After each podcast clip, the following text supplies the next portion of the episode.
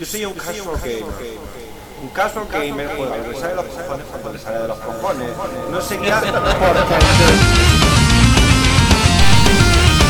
Ha llegado el momento que estabas esperando durante toda la semana. Aquí y ahora empieza tu programa favorito de videojuegos. Empieza Confesiones de un jugador. Análisis, opinión, entrevista, mucha cerveza y ganas de pasarlo bien, todo esto y mucho más en Confesiones de un jugador.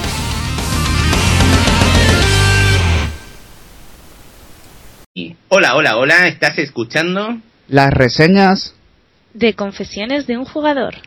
Oh yeah, muy buenas. Yo soy Ravenflow y estoy muy bien acompañado. Hoy con una chica de Madrid y con un caballero de Málaga. Eh, yo, no, yo, yo, no soy la chica, ¿eh? Ah, no. No. Vaya, me ha vuelto a tocar.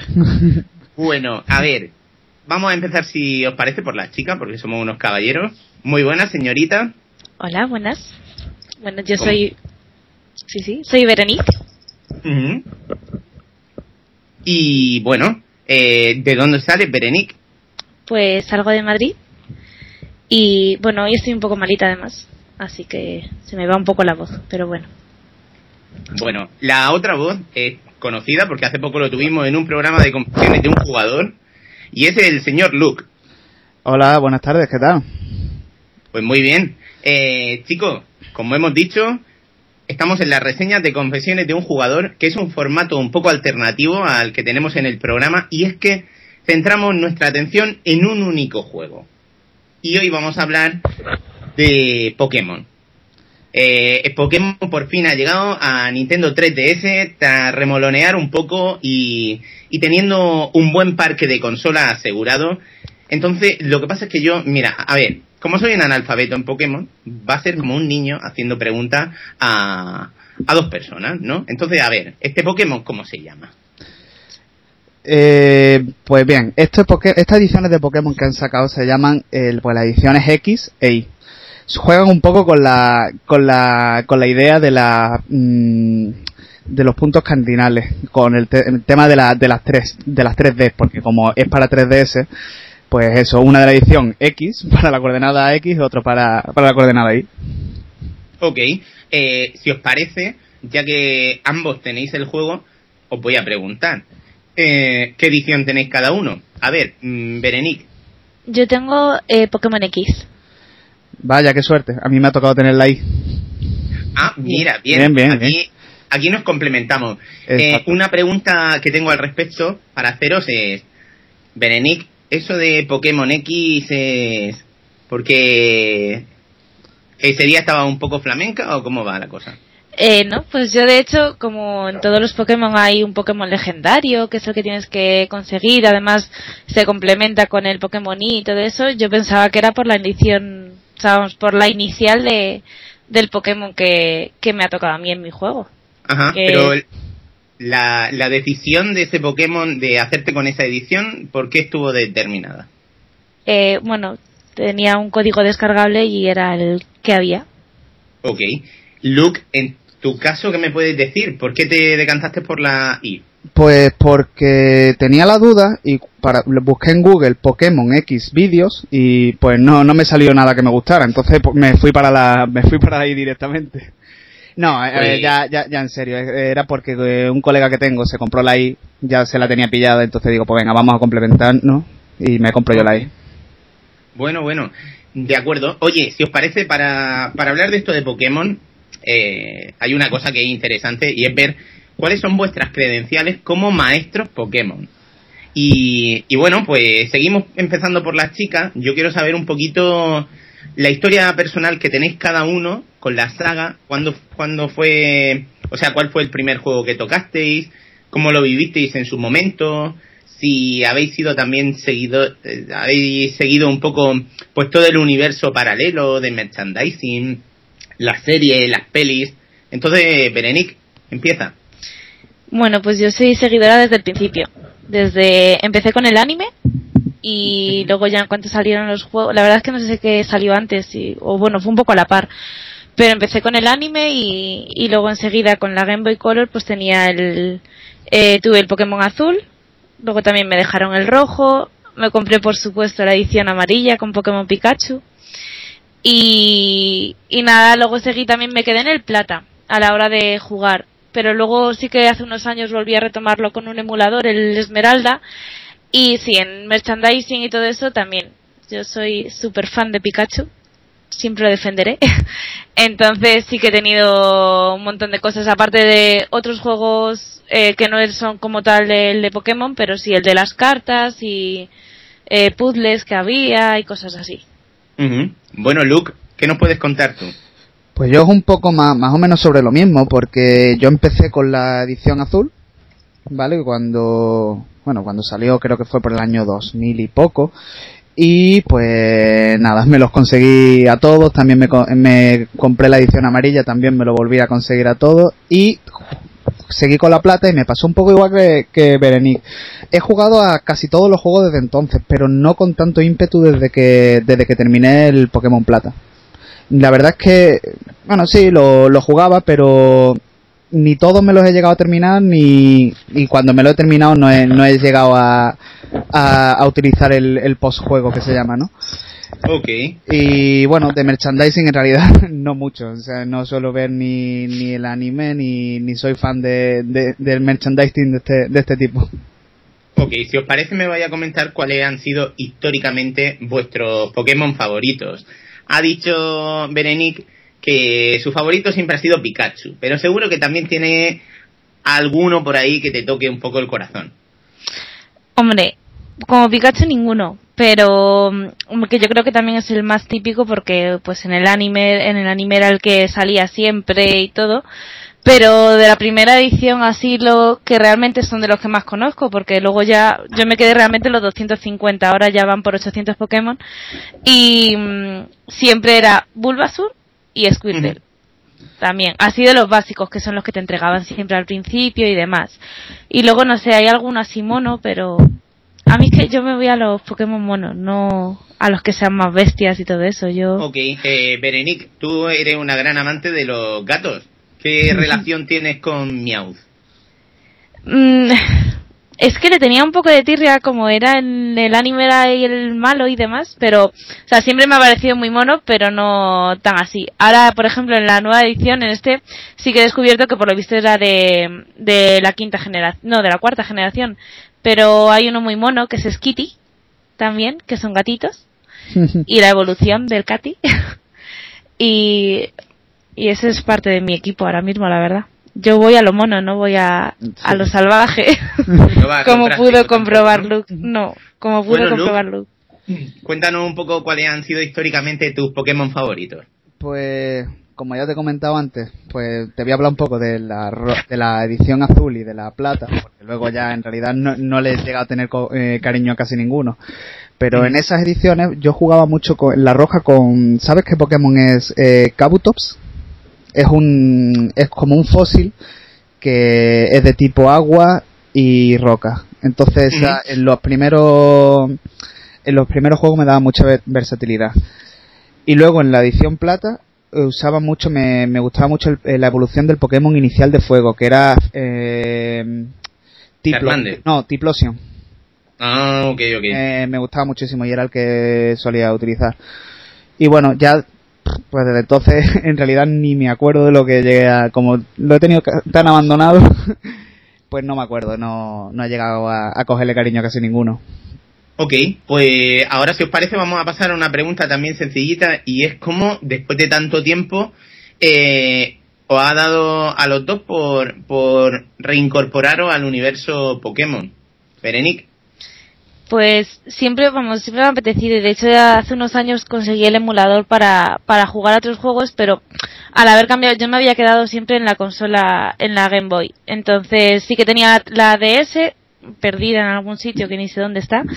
Eh, y nada, y me piqué un poco bastante cuando vi que estaban saliendo y dije, bueno, pues si me los cojo ahora y nada, me compré la nueva 3DS para jugar a Pokémon. Así que... Ah, ¿Y tú, especial- especialmente te la compraste para eso, qué bien. Especialmente no, únicamente me la compré para Vaya. eso. Pero estoy muy contenta con mi consola. bueno. Ya le, eh, estoy buscando más juegos ya. Vale, eh, pues yo en mi caso ha sido, ha sido gracias a, a, como ya he comentado antes, con a, gracias a un, a un amigo que tengo, que, que él sí que, que jugaba desde primera hora eh, al- a los primeros Pokémon y, y lleva mm, enganchado desde entonces hasta la, hasta la última edición. Y, y como es un amigo que tengo que es muy, muy, muy competitivo, y me acabó picando y al final dice, digo, venga, me lo voy a comprar y, lo- y echamos unos combates. Y bueno, Ok. Bueno, pues si os parece ahora, hemos puesto las cartas sobre la mesa, hemos hablado de Pokémon X e Y, que es el nombre de esta nueva entrega, y ya más o menos nos hemos ubicado. Así que, si os parece, me vaya a comentar, mm, pues, de qué va, de qué va Pokémon, de qué va esta nueva entrega, un poquito, alguna orientación o, o cómo se desarrolla o cómo comienza la historia en un principio. Como hemos dejado que la chica hable primero, pues ahora vamos a empezar por el malagueño. Vale, bien. Eh, empezamos un poco hablando de, de lo que es Pokémon, ¿no? Para los que no lo conozcan todavía. Vale, pues los Pokémon son eh, unos bichitos que, que viven con los humanos. Y bueno, en el juego te cuentan que, que ayudan a los humanos a, a combatir. O sea, y, y siempre en lo, todos los juegos, pues la, la premisa del protagonista es ser el mejor entrenador de- del mundo, hacerte con todos y ganar la liga Pokémon y vamos, ser, el mejor en general. ¿Cómo se juegan a estos tipos de juegos? Es un RPG por turnos. Eh, el típico clásico 2D, bueno, y, y- y 3D en, en esta entrega, que vas viendo con tu personaje, vas interac- interaccionando con los demás, vas visitando ciudades eh, y de repente pues los combates cuando te encuentras con un Pokémon pues sacas tu equipo y se desarrolla todo por, por, turno. También te puedes encontrar con, con entrenadores o con, o sea, que te retan o con, o con los equipos malvados y, y bueno, no tiene, no tiene mucho más. Esas son la- las premisas de, de Pokémon en general. Con este, con estas entregas no, no se han comido mucho a la cabeza tampoco. Y eres un entrenador que, que bueno, que lo llaman para, para completar la Pokédex y que sepa, un- que coja un, for- un poco de información sobre un nuevo tipo de evolución que se llama Mega Evolución. Y esa es la premisa del juego. Ok, pues Berenic, ¿cómo fueron tus primeros pasos en el desarrollo de este modo historia? Pues, hombre, empieza un poco como más o menos todos los juegos, que primero tienes que ir al laboratorio, que te entreguen el primer Pokémon. La única, bueno, diferencia yo comparo con el Plata, que es con el anterior al que jugué, eh, es que no son dos, no son dos personajes los que salen del pueblo, sino que son cinco, entonces te van siguiendo durante toda la historia. Y, y nada, pues te hacen entrega del Pokémon y bueno, eh, sí que es verdad que cada uno de, de los cinco que hay en el pueblo, eh, que van siguiendo luego durante toda la historia, tiene un poco, o sea, uno se, que, uno se quiere dedicar a, a ser entrenador Pokémon, otro quiere eh, dedicarse a rellenar, a simplemente a completar la Pokédex y a, a ver, a conocer a todos los Pokémon, vamos. Hay otro por ahí que solo se dedica a bailar o algo así. Sí. y, mm, y bueno, es- es- ese se llamaba eh, Vicioso. eh, Eh, eh, es, Sí, es muy japonés esa, e- esa premisa, ¿sabes? De que cada uno tiene su tipo de sueño. eh, pues no, ese es, vamos, entonces te los vas ahí encontrando y, y nada, va cada uno un poco a su bola. Y, y bien, hombre, a mí al principio la historia me pareció un poco lenta.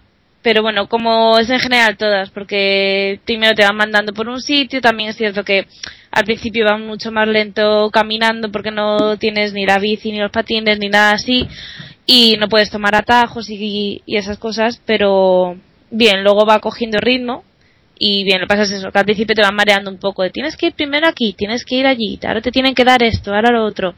Claro, y bueno, un poquito de tutorial y para ir ubicándote y ir controlando las mecánicas básicas. Claro, juego, ¿no? además te van explicando, pues por si es la primera vez que juegas a un juego de Pokémon, te van explicando todo desde el principio de qué es un Pokémon, qué es la Pokédex, cómo se hace esto, eh, cómo se captura un Pokémon, cómo vas haciendo todas esas cosas que, que bueno, realmente eh, si has jugado ediciones anteriores no ha cambiado nada desde la primera, pero bueno, también tienen que hacerlo porque habrá gente, nuevas generaciones que se incorporen ahora y jueguen directamente a este juego y no al del 2000. Ok, has comentado lo de capturar un Pokémon y, y es que claro, a ver, ¿de dónde salen los Pokémon aquí? Pues hay distintas zonas. Eh, normalmente, bueno, lo que siempre se dice, por la hierba alta es donde, donde están, pero eh, depende, o sea, tú vas por el camino y hay unas zonas que con hierba alta, en los arbustos, eh, en las cuevas también suele haber. Entonces, pues nada, tú vas ahí normalmente, o sea, caminando normal y de repente te, te pone un Pokémon salvaje apareció. Y, y entonces, ¿qué hay que hacer en ese momento? Pues, hombre, lo suyo, excepto al principio del juego, cuando te salen los Pokémon del nivel 3, eh, nivel 10 más o menos, eh, que es muy fácil capturarles, lo suyo es debilitarles un poco. Lo que pasa es que, que, claro, enseguida al principio, a nada que les des así con un ataque, les has debilitado. Pero nada, lo lógico pues eso, o debilitarles un poco, o utilizar algún movimiento para paralizar, para dormir, para, vamos, para debilitarles sin llegar a, a debilitarles del todo. y, y nada, lanzar la Pokéball o el tipo de Pokéball que tengas, que según vas avanzando en el juego, claro, como se van complicando y te van apareciendo Pokémon de, de distintos niveles, eh, tienes, tienes otras opciones más, más abiertas que Ok. una Pokéball inicial. Entonces se supone que una vez que lo has capturado ya eh, esos Pokémon estarían como en tu colección, ¿no? Sí, ya pasan a ser tuyos. Te, en la Pokédex, te- que es la agenda esta así electrónica que te va informando de cada Pokémon, te va diciendo un poco qué tipo de Pokémon es, qué, por dónde habita o qué es lo que suele hacer, algo así un poco más destacable de ese Pokémon. Y, mm, nada, ya te lo pone, te- se, se ha transferido a la caja tal, porque es una cosa así extraña, abstracta, pero los Pokémon, según tú lo capturas, si ya tú solo puedes llevar seis encima. Entonces, si, si ya tienes más de seis, se transfiere automáticamente a tu ordenador. Entonces se supone se supone que los seis que vas llevando son como tu seis favorito o el equipo que quieres configurar, ¿o qué? Sí, tú al principio, como empiezas con uno, vas capturando, entonces cuando ya has llegado a tener seis, eh, los demás se te van transfiriendo al ordenador.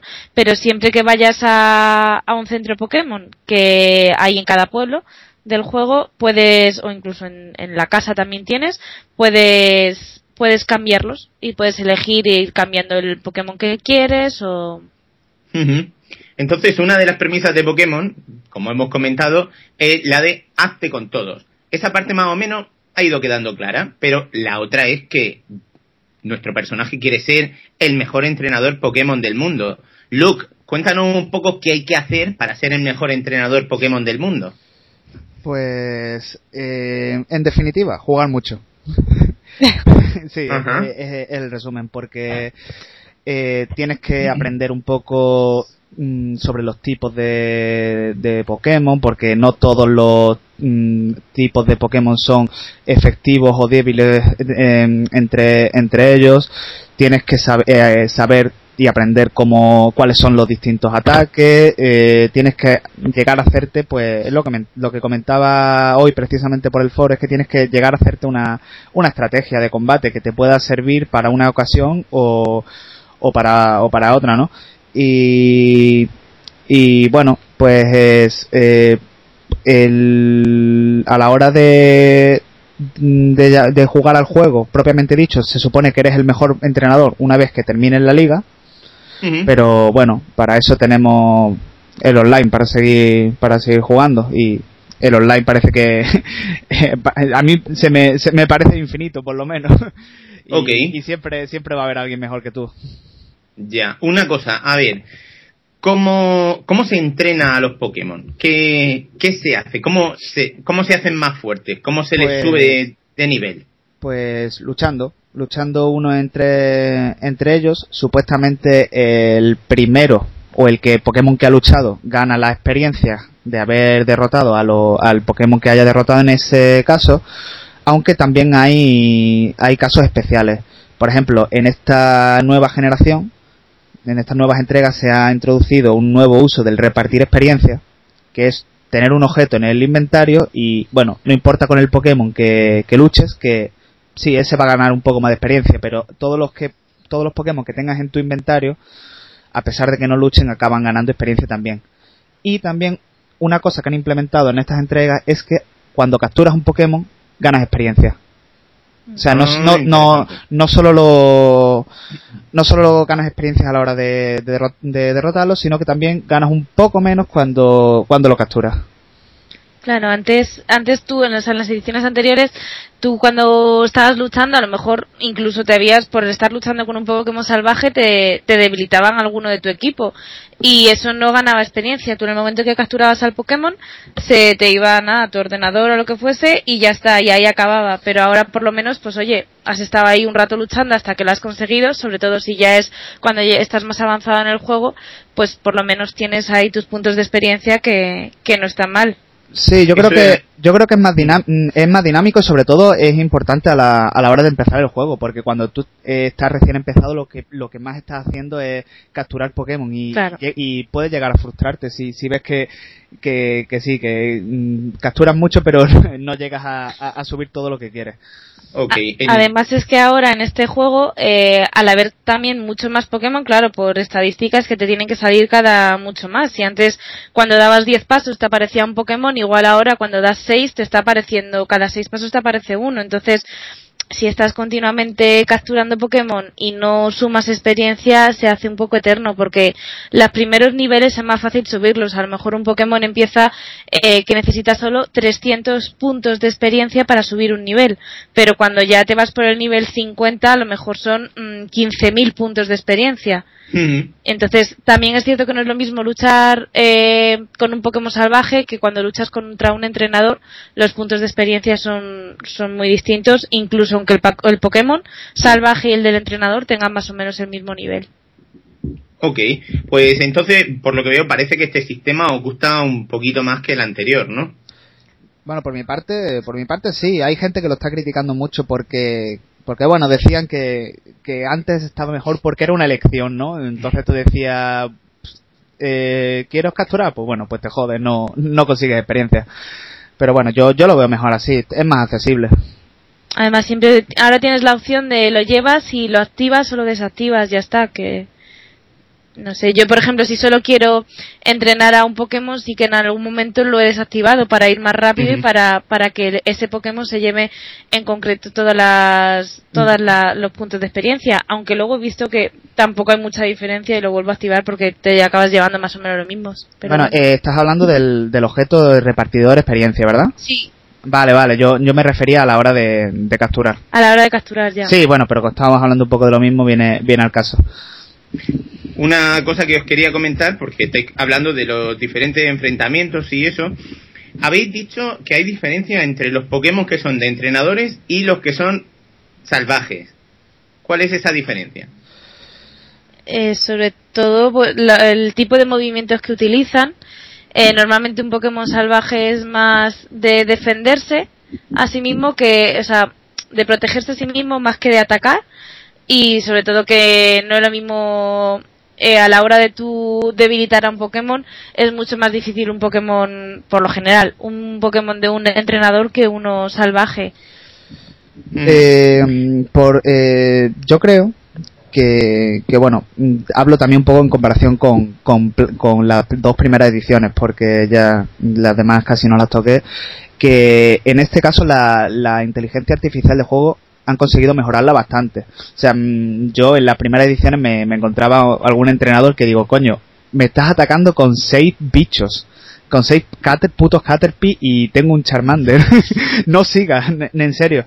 Y yo la verdad es que eh, en esta edición sí que sí que me encontré un poco más de variedad en ese sentido y, y un poco más de inteligencia, de, inte- de inteligencia de la máquina a la hora de, de enfocarte lo- los enfrentamientos.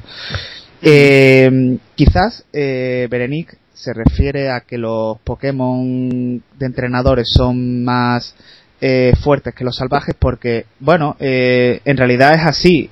Cuando es un poco la, la mecánica de, subir nivel de niveles de Pokémon. Me explico. Eh, tú un Pokémon que lo capturas al nivel 3, por ejemplo, ¿vale? Y tienes unas est- estadísticas base que son ataque, defensa, ataque especial, defensa especial y velocidad. Tú lo subes al nivel 100 y ese Pokémon va a tener más, eh, más eh, unas estadísticas mejores que uno que hayas capturado directamente desde el nivel 100. que bueno, no es el caso, pero, pero es un poco la comparación. Entonces yo creo que, que a los entrenadores le han, le han puesto un poco eh, ese sentido. Un Pokémon que es entrenado es mejor que uno salvaje, simplemente. Ok, una, una cosa del desarrollo de, de los Pokémon típicos es que teníamos que ir moviéndonos por el mundo, por diferentes regiones, por diferentes... ¿Son ciudades? ¿Son aldeas? ¿Qué son? Hay un poco de todo. El, hay algunos que son, en estos son pueblos, ciudades, eh, bueno, luego tienes las rutas, que son lo que te van comunicando, o rutas o cuevas, te van comunicando entre unos y otros. Ujú. Pero así un poco general, la verdad es que este, como ya van siendo, yo de las primeras sí que me, re- me, me acuerdo todas las ciudades, pero estos ya van siendo un poco más raros los nombres. Eh, Aquí- En estas ediciones eh, estamos en, un, en una zona que se llama Kalos, con K. Y es curioso porque si en las primeras ediciones, hablo de, de or- em, rojo y rojo azul y oro y plata, las ciudades tenían nombres de colores, por ejemplo ciudad verde, ciudad azulona, eh, etcétera. En este caso eh, son ciudades que tienen nombres dedicados con la pintura y la pintura eh, está muy presente en, en, en todo el juego. Por ejemplo, el primer juego, el primer pueblo en el que sale es Pueblo Boceto, eh, Ah. etcétera. No, un- la ciudad más grande se llama Ciudad Luminalia y son, son conceptos que están muy, muy relacionados con la pintura. También eh, decir un poco, mencionar que es curioso que mm, cada uno de los juegos, la ciudad, en la zona en la que se desarrolla está ambientada en una ciudad, en una ciudad real.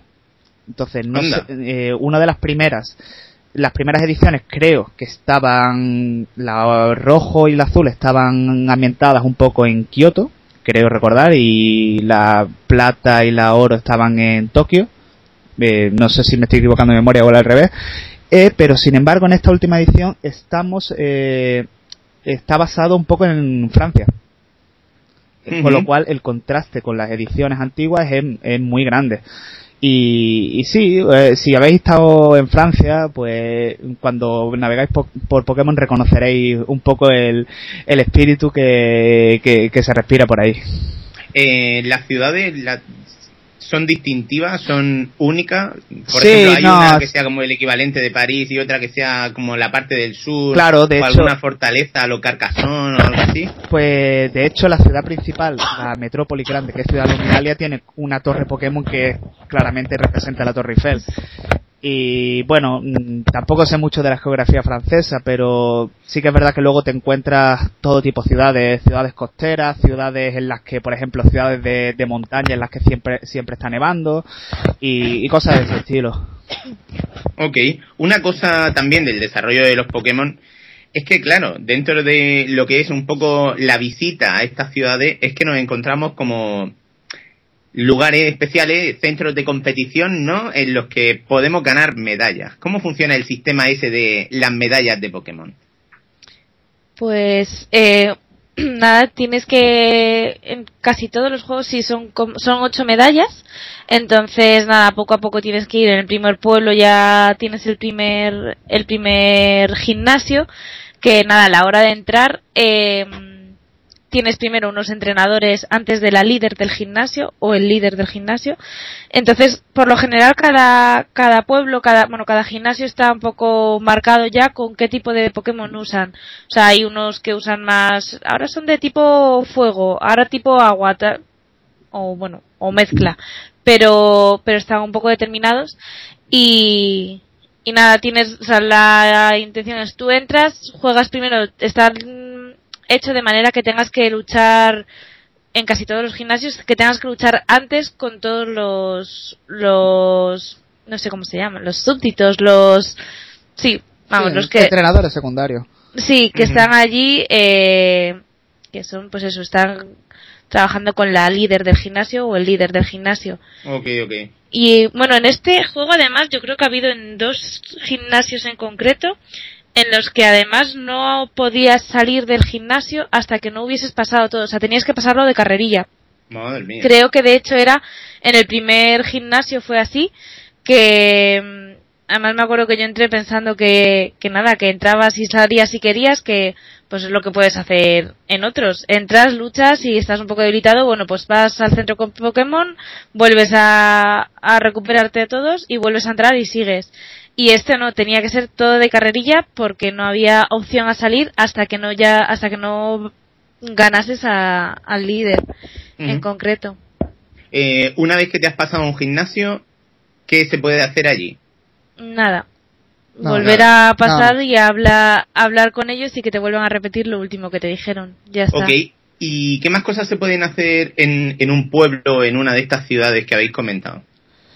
Pues cada, bueno, cada ciudad tiene su, su, variedad. Bueno, aparte de encontrarte un centro Pokémon, que es para, para curar a los Pokémon que tengas debilitado en combate, pues cada ciudad tiene un poco su, su característica principal. Eh, tenemos Luminalia, que es la metrópoli grande, que allí hay de todo, ahí está lleno de cafeterías que no sirven para mucho, pero allí están y, y- y hay de todo. Después hay una ciudad en la que eh, hay un, un señor que te olvida los movimientos de Pokémon y te enseña otro. Después eh, hay otra en la que hay un safari. Ya es un poco cosas características. Todo la- las cosas que lo unen en común son los, los centros Pokémon y, y el gimnasio si lo hubiera, que no todas las ciudades lo tienen, claro. Pero sí que, bueno, en todos, o sea, te conviene más o menos hablar con todas las, recorrerte el pueblo entero, que tampoco hay tanto, hay como tres casas o algo así por pueblo, y hablar un poco con todos lo, todas las personas que haya, porque sí que en algunos te, te regalan movimientos, te regalan alguna Sí. cosa nueva, te, te ofrecen algún intercambio de Pokémon que, oye, pues normalmente nunca sabes si a lo mejor es un Pokémon que solo lo vas a poder conseguir ahí y, y no tienes que volver luego cuando ya lleves cuatro pueblos más y decir, ala, tengo que Sí. volver aquí atrás para buscarlo. Sí, claro, un- una, Mm. de, una de las premisas de los juegos RPG japoneses es que, es que si te dicen ve a tal sitio, lo que tienes que hacer es ir a todas partes y hablar con todo el mundo antes de ir a ese sitio. Eso es lo principal. Mm. Ok, ok. Em, supongo que en estos pueblos de vez en cuando también nos encontraremos alguna tiendecita. Pues en este juego, o sea, en los anteriores sí que estaba separado. Por un lado era el, el centro Pokémon y en otro era la tienda. Y en estos los han, los han unido todos. Entonces ahora tú en el centro Pokémon, según entras, tienes lo que es el centro en sí para curar, el ordenador para, para conectarte y todo a la Pokédex o a, o a sacar a los Pokémon o meter alguno. Y luego tienes en el otro lado la tienda, que ahí es donde puedes conseguir las pociones, eh, las, las Pokéball y bueno, cualquier otra cosa.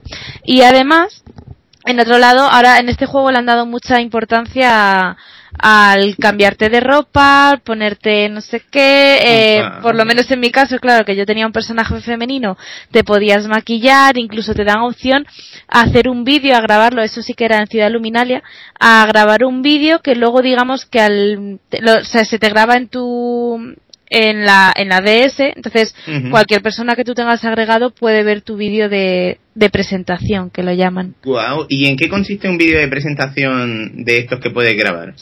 Pues, en vamos, yo solo probé a grabar uno, te dan opción a hacer uno básico por defecto o a, o elegirlo tú, entonces puedes grabarlo eh, tú solo o con algún Pokémon, entonces yo elegí a Skitty, por supuesto. ¿Y, en qué consiste ese bichito? Skitty es un gatito rosa. Ah, el bueno. gatito rosa. Ok, Sí, ok. porque todavía no tenía Pikachu. Entonces, eh, nada, pues te da, te da una opción que era, eh, no sé, cómo era romántico, eh, cool o cosas así. Bueno, entonces te salen o estrellitas o brillantes o así algunas cositas y, y nada, sale así un vídeo pues tu personaje andando así en plan pasarela con el Pokémon, entonces puedes seleccionar primer plano que sea, o sea, eliges 10 tomas. Entonces. Sí, es un poco absurdo porque tiene así pequeños juegos aparte de, de la historia en general, la principal. Entonces, nada, pues vas eligiendo un poco lo que quieres, si quieres alguna frase así en concreto y demás, y, y nada, y el tipo de música. Luke, cuéntanos un poquito cómo es tu vídeo de presentación. Pues si te, si te soy sincero, ni he, ni he explotado esa, esa característica. Mm, Lo vi, digo, vídeo de, presentación. Ah, ya lo grabaré. Y ahí lo he dejado. Tampoco ¿Y, que- creo y con que... qué Pokémon, con qué Pokémon te lo grabaría? Pues no tengo ni idea. Con el, sinceramente, con el primero que pillase. Tampoco, eh, no es algo que me, que me importe mucho, como parece que, que sí es el caso de la señorita. no, oye, no, no es importante, pero yo fui a hablar con todo el mundo y dije, bueno, pues vamos a grabar un vídeo. Ok, una cosa, ¿cuándo te pasas Pokémon? Eh, nunca. Esa es la respuesta. la respuesta la, corta. La historia cuándo concluye. Exacto, pues la historia concluye pues cuando consigue las ocho medallas, ¿vale? De cada gimnasio y puedes acceder a la liga Pokémon.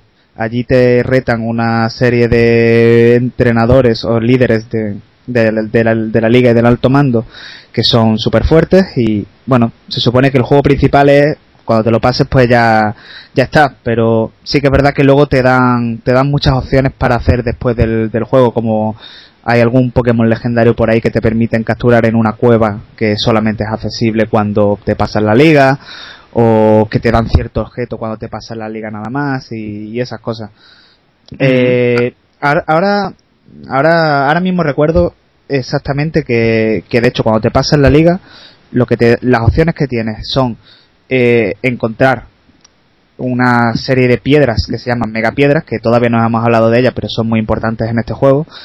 Eh, también te presentan una serie de capítulos, eh, por así decirlo, que es resolver un crimen en Ciudad Luminaria, un crimen o un misterio. La verdad es que no, no lo he llegado a empezar. Llegué a Ciudad Luminaria y me, me dijeron, ah, capítulo 1, empieza con esto. Digo, vale. Eh, eso. Eh, y también, pues, capturar los Pokémon legendarios que no podías capturar antes de pasarte la liga porque no eran accesibles. Ahora, si a bote pronto, recuerdo esos. Ok. Una cosa, habéis comentado lo de las megapiedras. ¿En qué consisten las megapiedras? Pues las megapiedras, como ha dicho antes Luke, eh, este juego lo que todo lo que va rondando es eh, frente, a la mega evolución.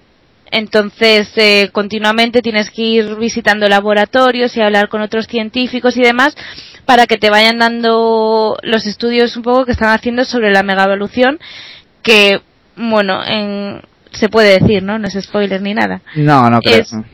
pues es básicamente una evolución eh, durante el combate pero que es temporal. O sea, no es. Tú, por ejemplo, ya tienes a un Pokémon en su última evolución y y en durante el combate, si tú tienes, o sea, reacciona frente a un objeto que tú tienes, en mi caso era un, una pulsera, entonces reacciona con, el, el Pokémon tiene que tener su piedra, su piedra en concreto, que no todos los Pokémon tienen la mega evolución. Pero los que lo tienen, vamos, tú durante el combate le puedes mega evolucionar. Entonces digamos que potencias todavía un poco más y bueno, cambian físicamente también un poquito y todo. Y, y nada, entonces están mega evolucionados, pero tú en el momento en el que recoges al Pokémon, ese Pokémon vuelve a su etapa, o sea, vamos, a su fase normal que en su tipo de evolución que tenga. Eh, claro, yo creo que esto esto le da mucho mucho dinamismo y mucha mucho tema con la con el tema de la estrategia, porque eh, bueno, Pokémon los Pokémon cuando mega evolucionan, hay algunos que cambian de de, características. Por ejemplo, eh, creo que Charizard en la edición X, si lo mega evolucionas, eh, en vez de ser de fuego volador, es dragón. Entonces eh, ya puedes jugar un poco con, con eso, con la estrategia que quieras hacer. O por ejemplo, un Pokémon que si lo evolucionas tiene una característica que es potencia su ataque al doble. Digo, vale, pues es un Pokémon a tener en cuenta. Y, y bueno, mmm, también es importante decir que, bueno, como ha dicho Berenic, no todos los Pokémon tienen tienen mega evolución. De hecho, hay muy muy poquitos que tienen mega evolución. Y también eh, no es no siempre encuentra la misma evolución en Pokémon X que en Pokémon Y. Por ejemplo, Charizard oh. es el es el ejemplo más más claro. Cuando lo cuando consigues en Pokémon X una mega piedra para evolucionar lo que es la Charicita X, pues lo evolucionas a un dragón que es de color azul, le gusta mucho a la gente, y, es de color dragón. O sea, perdón, y es de color azul y, de tipo dragón. Y si lo haces con la versión I, con su mega piedra I, pues nada, se convierte en un dragón más grande y más fuerte, pero sigue siendo de tipo fuego. O Pokémon que, o sea, megapiedras, perdón, que no, que hay en un juego y no hay en otro. Por ejemplo, creo que en la versión X hay una mega... A ver, una duda que tengo yo al respecto de lo que estáis comentando de megapiedras y demás. ¿Qué sería más fuerte? Aquí, ¿quién lleva las de ganar? ¿Un Pokémon legendario de estos que habéis estado comentando? ¿O un Pokémon mega evolucionado con una mega piedra y que esté con buen entrenamiento? Eh, depende. Eh, depende porque depende de lo, de lo que haga la mega evolución del Pokémon. Porque, mm, por ejemplo, eh, hay Pokémon que cuando mega evolucionan, pues le suben mucho el ataque o le suben mucho la defensa. Y otros, pues simplemente lo que hacen es ganar una habilidad que, que es cambiarle el tipo, cambiarle, ponerle tipo dragón, por ejemplo. Y sin embargo, pues también una cosa, una limitación que tiene esto de las megapiedras es que no todo iba a ser tan, tan guay. No puedes mega evolucionar a todos tus Pokémon tal como quieras, sino que tienes que elegir a mega evolucionar uno de tu equipo en cada combate. Entonces, por ejemplo, imagínate que, que si, aunque tengas todos los, todos los Pokémon en tu equipo que permitan tener una mega evolución, solamente puedes mega evolucionar a uno. Entonces, claro, ya decides elegir tú eh, cuál quieres tener en tu equipo para mega evolucionar o cuál no quieres tener en tu equipo para mega evolucionar, sino que quieres que sea legendario o quieres que sea cualquier otro. Ok. Bueno, eh, a ver, quiero que me habléis un poquito de las actividades extraescolares que se pueden hacer una vez que te has pasado el juego, porque antes estabas comentando el post-juego.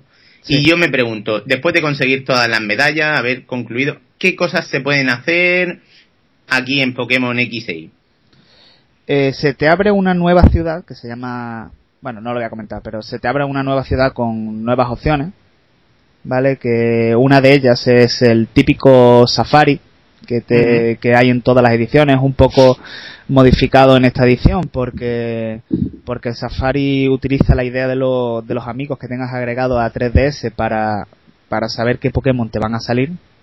Por ejemplo, si yo tengo agregada Berenic, puedo visitar su Safari y me van a salir eh, Pokémon de tipo dragón. Sin embargo, si tengo agregado a, al Chicho, pues me salen, eh, visito su Safari y me salen Pokémon de tipo eléctrico, por ejemplo. Entonces, es un, es un, es un tema que te invita a, agregar más amigos. Ok. Eh, habéis hablado antes del movimiento también, que puedes llevar patines o bici. ¿Cómo, cómo va eso? Sí, pues al principio de en los otros juegos siempre te lo entregan un poco más tarde, pero aquí es justo nada más empezar más o menos.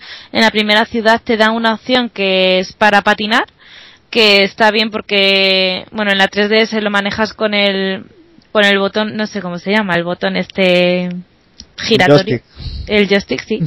Eh, pensaba que tenía otro nombre.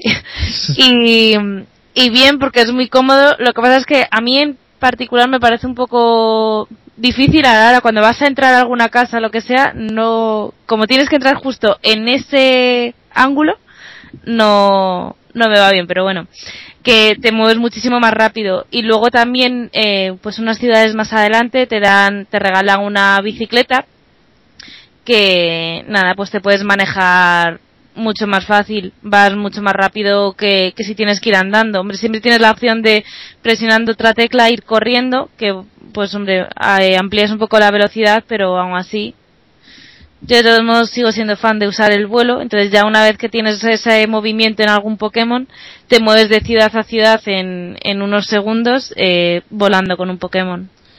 Eh, cabe, cabe destacar que en esta que en esta edición, creo que la, anterior edición, que era blanco y negro 2, no tenía esta funcionalidad. Corregidme si, si me equivoco, que eh, una cosa tan tonta que han implementado que es el, el movimiento diagonal. Claro, en Nintendo DS anteriormente no existía el joystick y, y tú en, este, en esta edición puedes puedes desplazarte a la, a la izquierda abajo con el, con el joystick y, y, se te hace mucho más, más fácil de manejar, no, no tan tosco. Y bueno, también una cosa importante a nombrar es que hay muchos escenarios que están en, en 3D. O sea, no me refiero al 3D de la consola, sino que la, la vista no es en dos dimensiones, sino que es un es 3D propiamente dicho. Quería precisamente que hablásemos un poquito de, del apartado técnico. ¿Cómo lo habéis encontrado en comparación con, con entregas anteriores? Pues eh, ya un poco enlazando con lo que te comentaba antes, pues esta es, eh, no sé si es la primera, creo que la, que la edición blanco y negro también lo hacía, pero se hace mucho mucho uso de, del- de la vista en 3D en ciertas ciudades. Es un poco engorrosa, a mí no me ha terminado de llamar porque no, no hay manera de mover la cámara, va un poco a su bola y no siempre funciona bien. Pero, pero bueno, ahí, ahí está, ahí está ese tema. Y lo que son los combates, los ataques, ¿eso habéis Sí, notado lo- diferencia? Lo, lo mm, como su como, como está para 3DS pues sí se, se implementa el, el 3D en los combates. Que de hecho es curioso porque no está implementado todo el rato el 3D sino que se te se te activa solo en ciertos momentos como puede ser el combate o entrar en una cueva. Poco poco más. No hacen el, el uso del 3D de la consola para para, para mucho más y bueno, yo pensé, eh, tenía miedo de que este juego sufriera alguna especie de, de lag, porque es un juego grande, la consola 3DS es un poco limitada para mover estas cosas, pero, pero no, que va, parece que, que han exprimido bastante bien la consola. Yo en concreto, bueno, es que he quitado el 3D, lo, em- lo puse, yo que sé, las dos primeras horas del juego, pero luego me mareo, así que lo quito. Y, pero sí que en cuanto a las animaciones de los combates y todo eso, sí que ha evolucionado. La verdad es que no sé en las últimas ediciones, pero, pero aquí está, vamos, muchísimo mejor, porque antes simplemente cualquier ataque, digamos, de cualquier Pokémon, simplemente salía así en plan un bocadillo ahí estrellado y, y ya está, eso era como el golpe que has dado. Y ahora no, ahora dependiendo del ataque que utilices, pues yo que sé, utilizas vuelo y sí que sale como el Pokémon sale volando, de repente cómo vuela, cómo planea y todo, sí que ha mejorado bastante. Y bueno, los Ujú. aspectos gráficos también de algunos, de algunos gimnasios y demás que, que sí que dices, madre mía, están súper currados. Sí, los gimnasios, yo tengo que decirlo, los ocho gimnasios en esta entrega están, son espectaculares, están Mm. súper currados tanto en gráficos como en planteamientos, como, porque hay gimnasios que no es tan simple como avanzar y encontrarte al, al líder, sino que tienes que hacer, tienes que resolver unos pequeños puzzles y esos puzzles yo considero que están muy bien pensados en esta edición. Una cosa, cualquiera que haya tocado o se haya aproximado al universo Pokémon sabe que la mayoría de los Pokémon tiene un, lenguaje limitado que se limita a decir las sílabas de su nombre, a veces en orden un poco alternativo y, y bueno, hay algunos que hablan, excepciones como como el Meowth que era el malo de la serie original, pero pero eso entronca un poco con lo que quería decir, que esto a nivel de efectos de sonido, a nivel de música y sobre todo, ¿estos Pokémon hablan o no? Eh, no, mm, sueltan un gruñido, pero hay una excep- hay una excepción. Bueno, cada Pokémon tiene su, su gruñido. Ahí está. Eh, Pikachu, al ser la, la mascota, sí que cuando lo saca dice su nombre. Y dice Pikachu y ya está. Sí, Tampoco- los no- no- demás no, simplemente... No le pidan más. Ten en cuenta que son 800 y pico Pokémon que doblar a cada uno con su nombre. También ten en cuenta de que el mismo nombre no es el mismo en, en japonés que en inglés o en español muchas veces, ¿sabes? Sería una locura. Hombre, pero yo creo que, eh, no lo sé seguro, ¿eh? pero creo que en las ediciones anteriores eh, tenía un tipo de gruñido, de, de sonido, vamos, eh, en función del, del tipo de Pokémon que fuese. O sea, es decir, si era tipo roca, creo que sonaba solo así, creo, ¿eh? todos en general. Y este me parece que cada, cada uno tiene el suyo propio, o sea, su gruñido, su ruido. Mm, No es del todo así porque creo recordar que en la edición, eh, a partir de la edición oro y plata, sí que en la Pokédex podía ver eh, cómo gruñía cada uno y bueno, entiendo que sí que era sí que era diferente, pero sí que es verdad que en esta edición el gruñido de cada uno está muy muy mejorado. Hmm. Bien, veo Y el apasionante este, este, este diálogo sobre gruñidos Pokémon. Siento cortaros el rollo, pero uh, supongo que todo esto está en perfecto castellano, ¿no? Sí, no hay, no hay Sí, problema. hay, hay algún momento así un poco de Spanglish, pero Ajá. creo que estaba hecho aposta en algún en algún diálogo que tienes con una persona así en, en una ruta. Oye, Sí, ¿y la yo- musiquita? ¿cómo, cómo habéis visto la musiquita esta de Voy por el mundo Pokémon? Felicidad. Eh, pues es prácticamente la misma, o sea, está a lo mejor un poco tuneada y demás, pero es el, la misma musiquita de todo. O sea, cuando te subes en la bicicleta te suena siempre la misma música. Cuando te, dependiendo de lo que hicieses, cuando entres en un centro Pokémon siempre tienes la misma música también, cuando les están curando y todo eso. Y luego sí que cada pueblo tiene, tiene su música en concreto. Aunque yo también, como muchas veces voy jugando, iba jugando en sitios en los que no, pues no tenía puesto el sonido, pero, pero vamos, es básica, no, no tiene ahí mucho más allá. No, pero No sí, es- sí, sí que es verdad que está muy mejorado con ediciones anteriores. La verdad es que entrar en Ciudad Luminaria y escuchar la música que, que hay, que es casi orquestada muchas veces, ¿sabes? Y se escucha, vamos, se escucha de puta madre. Ok, no quiero que nos dejemos un apartado muy importante del título y es que alarga su vida pero por completo y es el componente del apartado online. Entonces, si os parece, contadme un poquito qué tal. Bueno, que empiece a contarte Berenice, que seguro que tiene ganas. A ver, a ver. A mí no me ha gustado mucho, solo lo he probado una vez, lo probé anoche con Así me Luz, que gusta, somos- análisis serio. Solo lo probé una vez, tampoco he tenido más opción, pero eh, tendría que repetirlo. Sí que es cierto que tampoco estaba yo ayer en mi mejor momento y fue simplemente encender la consola por probar el online y, y ya y, está. pegaron, y te pegaron una paliza. No, Sí, no sí, fue sí. tan- no, no, no, no, no fue tanta paliza. Hombre, Vale. yo te, te quedaste tú solo con dos Pokémon porque hicimos un combate doble, esa sí que es una opción que mm, no sé si es solo desde esta edición o No, desde no, anteriores, pero también. Pues bueno, pues hay opción a jugar, o sea, a echar combates eh, dobles, no es como en las primeras que era un Pokémon contra otro Pokémon y ya está, ahora puedes echar, puedes jugar con varios Pokémon a la vez. Entonces, bueno, pues cuando a mí se me debilitaron todos los Pokémon, pues a él le quedaban solo los dos que estaban en ese momento combatiendo y estaban un poco tocados, o sea que tampoco fue una paliza, pero sí, reconozco mi derrota, pero ya no es está. por desconfiar de ti, pero eh, Luke, si te parece, ilústranos un poco sobre el online de Pokémon. Mm, vale, pues eh, esto online es mm, como me gusta definir para, para lo- los que jugaban a, a Pokémon en, en su época, en los primeros, es eh, pues un sueño húmedo, es, es totalmente es totalmente perfecto. Quiere decir que yo en- con las ediciones anteriores no usé, no hice uso del online, entonces no pude ver estas maravillas, como por ejemplo tener un equipo Pokémon y, y encontrar un oponente aleatorio. Eso era cuando tenía la edición roja, pues directamente pues, tenías que quedar con un amigo, no siempre le venía bien. Ahora estás en la comunidad de tu casa, pues dices, venga, voy a enfrentarme a un, a un japonés aleatorio. Pues, pues voy, venga, que me va a dar una paliza. Y bueno, el online está, está muy currado porque eh, existen varias, varios tipos de, de, combates, como Berenica ha dicho antes, que son los combates individuales. Por ejemplo, eh, en este caso los combates individuales son pues un combate normal, tener un po- eh, 6 contra 6 o 3 contra 3, como puedan definirse las reglas, y, y uno contra otro.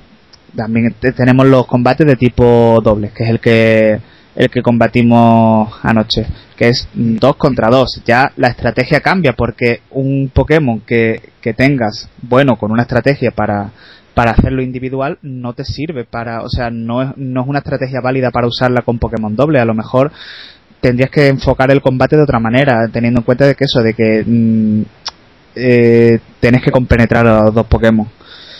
También existe el tipo de combate triple con tres Pokémon, un- sin variar eh, la mecánica de- del doble, o sea, con tres Pokémon en vez de, de dos. Y un combate rotatorio que ese sí que es verdad que no lo llego a probar porque no me, lo probé en una en una, la edición blanca y no me llegó a, o sea, la, edi- la edición blanca sin el online pero no me llegó a, a cautivar mucho. Pero se, puedo contar de qué se trata. Se trata de que tienes a tres Pokémon que van luchando intercaladamente, van rotando. O sea, un Pokémon pega y cuando hace el ataque, en el siguiente turno se cambia, se cambia el siguiente y están los tres constantemente en, Ah, en- entonces, claro, es, es- es muy dinámico, ya, ya depende de en el tipo de combate que te quieras especializar, pero yo creo que hay para todos los gustos. Bueno, ahora vamos a la carnaza buena, Luke, y es que nos cuentes un poco eh, tu ratio de victorias y derrotas, cómo va. Carnaza buena. Pues, a ver, eh, puede. Yo he estado jugando en combates individuales, ¿vale? Ujú. Y hay dos tipos de combates, que son los como para entrenamiento, ¿no? Combates libres y luego combates por puntos, que registrándote en la web de Pokémon con tu usuario, pues puedes llegar a tener una puntuación, ver los, los que el, ranking que hay, cuáles son los mejores del mundo por zonas y demás. Pues bien, te comento, yo suelo cuando juego al combate libre sin puntuación, pues suelo ganar casi siempre. La verdad, tampoco es por eh, pero no, a ver, casi siempre sí. Ahora, ocho veces que he jugado al combate puntuado, ocho veces que me he encontrado con un japo que me ha, que me ha fundido. Vamos, han sido ocho, ocho combates, ocho derrotas, vamos, sin, sin lugar a dudas. Entonces, entonces yo lo que, lo que recomiendo es, si quieres jugar online de una manera eh, competitiva, es pues entrenarse correctamente un equipo Pokémon o si no pues decidir la opción de simplemente jugar con tus amigos y pásalo bien. Pero si vas a, a conseguir algo, seguro que, te van a dar una paliza de escándalo. Yo es que de todos modos, bueno, eh, yo pensaba que iba a ser distinto también la, la parte online de los juegos. De hecho, yo pensaba que tú tenías a tu equipo, entonces luchabas directamente con las características que tenía en ese momento tu equipo. Entonces, eh, luego, pues claro, anoche ya vi que no era así, que tú a la hora de jugar eliges un poco las reglas, pero te marcan, por ejemplo, que todos los Pokémon eh, como máximo lleguen al nivel 50. Entonces, claro, yo por ejemplo, yo iba ahí con mi Pikachu del nivel 90, me lo bajan al nivel... me lo bajan al nivel 50 y claro, evidentemente, pues eh, por muy mono que sea Pikachu, no es un Pokémon de lucha como puede ser, eh, es que no me sé los nombres del Pokémon que me sacó Luke, que... que como puede ser Farfetch. por ejemplo. este, este le controlo. Pero, pero claro, entonces eh, yo pensaba que podías jugar un poco eh, con las estrategias que tú te montaste, que podías utilizar algún otro, o sea, podías usar pociones o cosas así, que de hecho es un poco el debate que tenemos ahora mismo en el foro, pero, pero claro, no. Me decían, hombre, es que es injusto porque entonces si uno va hasta arriba de pociones, digo, bueno, pero también podrían, igual que te dicen eh, máximo nivel 50, te podrían decir máximo 10 objetos o máximo 10 pociones o pero que puedas jugar un poco con eso. Me gustaría que se pudiese introducir al menos esta variable. Bueno, tampoco te descabellado si pone un máximo y cada uno se organiza. Claro, No es muy diferente de la gente que en los Call of Duty elige unos perks, pero evidentemente están limitadas esas ventajas y tienes que seleccionar las que más te convienen a ti. Claro, porque como estaban diciendo, por ejemplo, en el foro, me dice, si tú, por ejemplo, en algún momento tienes que utilizar, se te está debilitando un Pokémon y tú, tú tienes una, una acción, digamos, por turno. O sea, tú puedes utilizar, eh, si, de hecho, si estás jugando en cualquier otro combate dentro del juego, no en un, en un online, eh, si tú quieres en algún momento, ves que tu Pokémon se está debilitando mucho y le quieres dar una poción, tú le das la poción, pero no puedes entonces atacar en ese turno, se te pasa el turno ya. Entonces, eh, pero bueno, yo me la juego, por ejemplo, prefiero en ese momento subirle eh, la vida al, al, Pokémon que, que atacar. Pero bueno, entonces, yo pensaba que iba a poder ser un poco así, entonces jugar un poco con esas estrategias. Y claro, pues no, aquí te debilitan un Pokémon, Pokémon perdido, ya no lo puedes revivir, no puedes nada y entonces, pues nada, eso. Pero, pero de todos modos, eh, comentar que esto ha sido así desde todo, desde el principio, ¿eh? con las ediciones rojo y azul. Es que nunca he podido claro. a nadie. Eh. sido un momento muy triste. es que también es lo, es lo que comentaban en el foro, es que no mm, eh, los combates online es para ver la, un poco la, la estrategia de cada uno de ellos y y comparar Pokémon competitivos, que no, no es para ver quién tiene más pociones o quién tiene más cantidad de, de cosas de cosas buenas. Claro, es crear una cosa equilibrada y versátil. Exacto. Ya está. Es que si no, yo ahora cojo y me tiro 10 horas jugando, farmeando pociones y cuando voy a jugar contigo, pues te doy una paliza de la hostia. Claro. claro, pero si te ponen el límite. Bueno. Bueno, son visiones, no lo han hecho así, no pasa nada, tampoco bueno, no nos quedemos estancados, chicos. A ver, yo quiero... comentar una cosa, yo no, sé si la han hecho así o no, yo no he encontrado la opción. Probablemente eh, hay un tipo de, combate que es torneo también y eh, no, no lo he llegado a probar, pero probablemente no, no me parecía tampoco tan descabellado que hubieran pensado algo así. Cosas que me interesan. ¿Cuántas horas habéis invertido en este juego? Yo, hasta que me lo pasé, 30. Y me iba entreteniendo bastante, porque yo no voy solo a, a la parte de pasarme las medallas, las ligas y demás, sino también voy, me interesaba echarle un ojo y completar la Pokédex. Entonces, tranquilamente me doy una vuelta ahí por las zonas donde puedes capturar y todo eso. Y luego ya después de haber pasado la liga, sí que me dedico a subirle pensando en el online, me dedicaba a subirle el nivel a los Pokémon y entonces pues ahora llevo 40 creo. Pues en mi caso también antes de llegar a la a terminar la liga fueron unos 30 porque me, me fui entreteniendo un poco. Yo tengo entendido que el juego en unas 22, 23 horas te lo puedes finiquitar. Una cosa, Pe- según la según la opinión, vamos, según los registros que hay en How Long to Beat, Sí. de 68 personas, la media son 30 horas. Ah, Pero además, 30 con 4 minutos. Vale, no, pues pre- precisamente yo tenía tenía entendido lo que, que bueno, que a lo mejor en, en 20 y pocas horas si va a piñón fijo lo Claro, puedes sacar, pe- pero claro, sí, sí que es verdad que es un juego que invita mucho a, a explorar y, y a mí yo la verdad eh, prefería disfrutar un poco eh, viendo los Pokémon que había en cada zona antes de antes de avanzar, por ejemplo, entonces es un juego que invita mucho a eso. El speedrun eh, está en las 14 horas y media, que eso ya es directamente un quickie. Pero. Luke, entonces, de tiempo total, Pues, pues ahora no recuerdo, unas 50 o 60. Así que ha sido la primera vez que desde plata que le he dedicado más al postjuego que al juego en sí. Y ahora, ahora me estoy dedicando a, pues un poco también a lo que dice Berenice, a, a realizar, o sea, crearme un buen equipo para el online.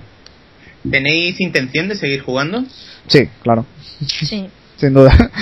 Yo de hecho quiero, bueno, completar la Pokédex no, pero sí que voy haciendo ahora, me voy sacando todos los Pokémon que tengo ahí en nivel 3 y me los voy evolucionando hasta tener ahí, llenar un poco.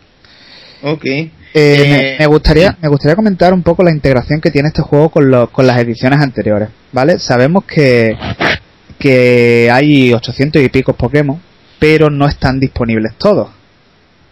En este juego creo que solamente están disponibles para capturar eh, unos 300 o unos 400. Hay Pokémon que si los quieres te los tiene que pasar de las ediciones antiguas. Eso Oh. ya eso ya es un poco si ahora alguien se compra este juego por primera vez y dice eh, pues quiero tener un Pokémon que, yo que sé, creo que Lugia, por ejemplo, que era el legendario de, de plata. Creo que en esta edición no sale, pues tendrá que comprarse la edición plata y para, para DS, la reedición que sacaron, y cambiárselo desde ahí. Eh, también han implementado un nuevo sistema que creo que es bastante interesante, un poco en, en relación con esto, que es el banco Pokémon. El banco Pokémon es un servicio que te da Nintendo que creo que vale 5 euros al año, aunque lo van a implementar eh, el primer mes gratuito, que es para pasarte tus Pokémon gratuitamente desde, desde blanco, blanco y negro 2 y poner tu Pokémon ahí y- y- y recogerlo. Y lo mismo que si, si borras la partida, creo que esos Pokémon se, se mantienen. Es como un, un almacenamiento en la nube. Pero esto no está disponible todavía. Está, estará disponible creo que a partir de, de mediados de diciembre. Quiere decir esto que, en conclusión con todo esto, es que sí, que hay 800 Pokémon, pero ahora mismo no hay manera de ver en el juego siquiera a, a más de la mitad de ellos. Con lo cual, eh, el juego ahora mismo tiene una serie de esquemas en, en términos de combate, pero de aquí a un mes puede, puede cambiar. Porque el va- tema, el tema de los intercambios, ¿cómo va? ¿Va, ¿Va fluido? ¿Se puede intercambiar Pokémon con los amigos fácilmente?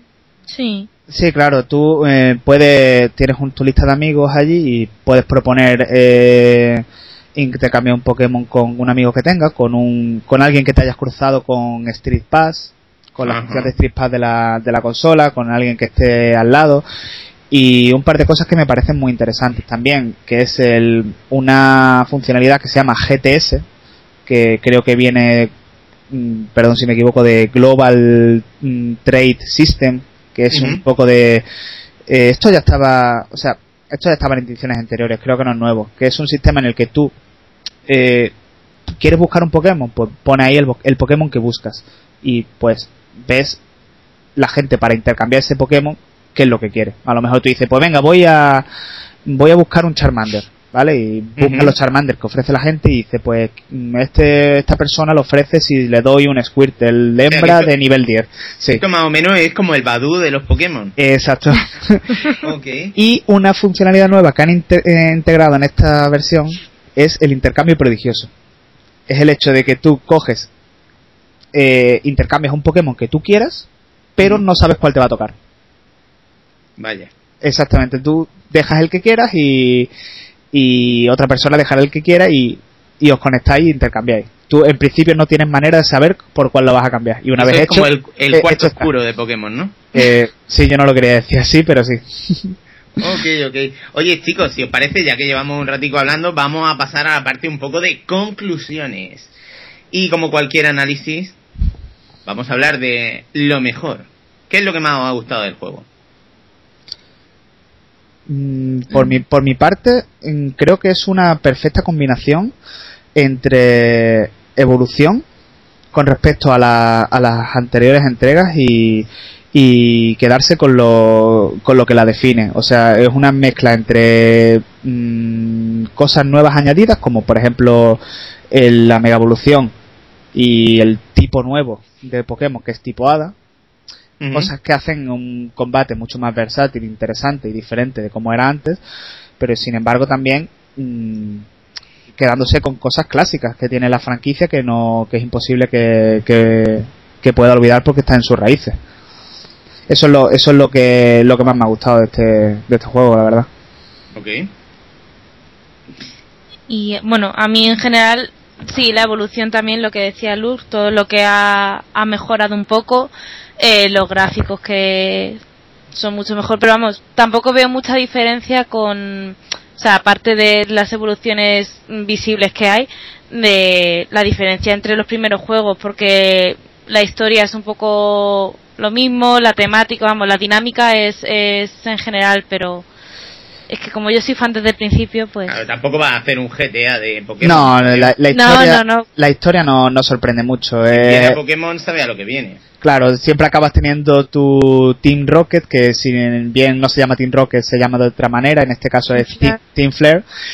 Eh, lo que sí que es verdad que en este caso, en la edición nueva, considero eh, un poco más madura lo- la historia que te cuenta con respecto a, a, a las intenciones de, los de los malos, que son el Team Flare. Eh. Si en la primera edición era simplemente hacerse con el control de todo, pues aquí es un poco... eh, eh, me, me resulta un poco más, más adulta la visión que la has querido dar, la verdad. Ok. Eh, ¿Qué es lo peor del juego desde vuestro punto de vista? Uf, lo peor. Mm, pues no sé, ¿qué, qué se te ocurre a ti, Berenice?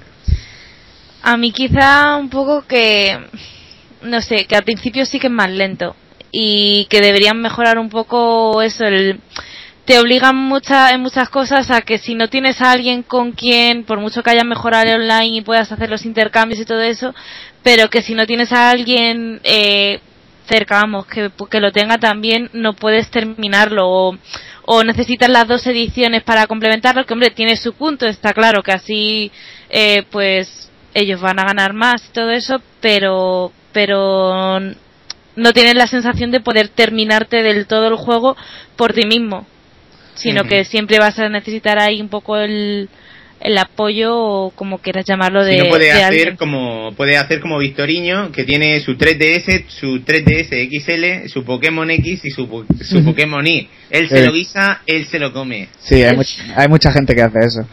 Eh, pues Yo por ahora no. Bueno, Eh, pues, yo, yo sí que sí. quería, dejar- ahora que me acabo de acordar, uno de los aspectos negativos que no me gusta tanto del juego comparado con las versiones anteriores, por ejemplo, es el hecho de la exploración. Eh, es un poco juego más lineal. ¿vale? En el- los anteriores sí que es verdad que, que bueno, que sí, que era, era lineal, pero dentro de lo que, de lo que cabía, casi eh, podías ir ante una ciudad que a otra, aunque bueno, no podrías eh, tener mm, como un rival al líder del gimnasio correspondiente, pero que sí que te da un poco más de movimiento y que de libertad de movimiento, perdón. Y en este caso hay una, bueno, siempre en el mundo de Pokémon hay una serie de ataques que son ataques que pueden interaccionar con el, con el mundo, con el mundo físico. Por ejemplo, el ataque de vuelo te permite volar a otra ciudad, el ataque de surf, si lo tiene un Pokémon, te permite surfear, o el ataque de corte, cortar arbustos. Eh, pienso que en esta edición eso está un poco olvidado. O sea, yo en las ediciones anteriores te, tenías que llevar un Pokémon en tu en tu equipo que tuviera corte por, por huevos porque porque si no había zonas por las que no podía avanzar o lo mismo con Pokémon que que, tu, que conocieran la habilidad de, surfear. En este caso, pues no, no es así. O sea, sí, en casos puntuales sí, pero no. Eh, pienso que se han olvidado un poco de eso. Ok. Hombre, pero eso sí pues que viene de otras ediciones que, que no sé, bueno, también a lo mejor por no repetirlo, sí que, como has dicho, en algún momento sí que el, el movimiento fuerza que te impide, si no lo tienes, no puedes avanzar porque tienes ahí una roca delante que no, no te deja. Pero vamos. Si os parece, vamos a pasar al apartado de conclusiones siempre muy unida al precio que tiene, que está en torno pues entre los 35 y los 40 pavos y, bueno, pues ver si esa inversión merece la pena o incluso valorando si merece la pena comprarse una 3DS para jugar a, este Pokémon. Pues yo creo que la, la, chica ya ha respondido la pregunta nada más eh, empezar la review. Vamos, ella se la ha comprado exclusivamente para esto. Yo creo que, eh, que es un juego que, que, bueno, por el precio que tiene, mm, que son 30, 40 pavos, te da una cantidad de horas inigualable. Hmm. Yo eh, a los a, los primeros le eché más de 200 horas en su día y, y no sé este, pues, cómo irá, pero, pero si llevo unas 50 o así van por el, por el mismo camino. Y, y sobre todo es una compra recomendada para los que les guste el universo de Pokémon. No este no se lo pueden perder. Si hay gente que se quiere animar porque no no ha probado todavía ningún juego y le llama la atención, pues sí, también es una buena, es una buena opción, pero yo creo que, que para los que están familiarizados con la, con la saga es una compra segura. Bueno, pues no sé, ¿hay algo más que queráis añadir o, vamos cerrando el chiringuito? No, hombre, yo ya, ya que me he comprado la consola, pues yo creo que voy a, a volver a las ediciones anteriores, que me quedé en la plata, y entonces comprar, me compraré todas las que ha habido hasta ahora. Oh para aprovecharle también. y ya que estoy, pues ya me pasaré mi, los otros Pokémon, entonces conseguiré hacerme con los 800 en algún momento de mi vida.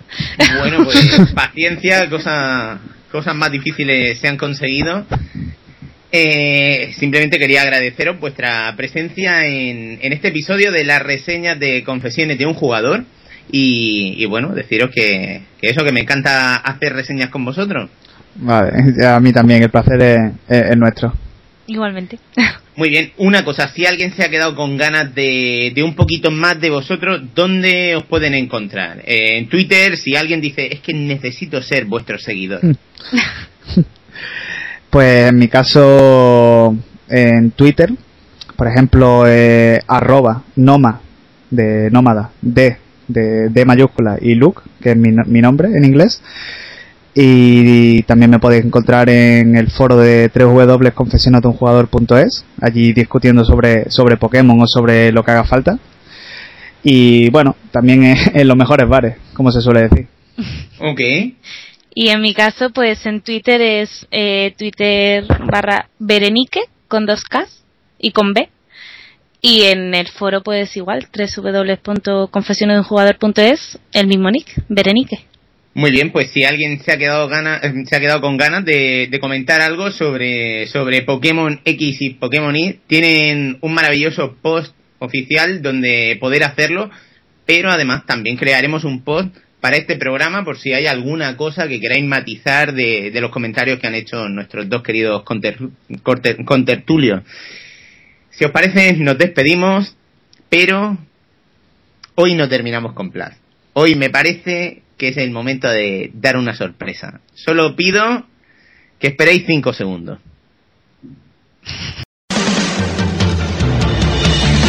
Llegaré a ser el mejor, el mejor que habrá jamás.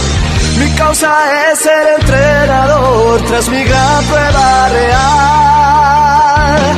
Viajar llegaré a cualquier lugar, llegaré a cualquier rincón. Al fin podré desentrañar el poder que hay en Pokémon. Es Pokémon, hazte con todo. Es mi destino, mi misión. Es Pokémon, tú eres mi amigo fiel. Nos debemos defender. Es Pokémon, hazte con todo. Sí, seremos mejor al fin. Te enseño yo y tú a quiero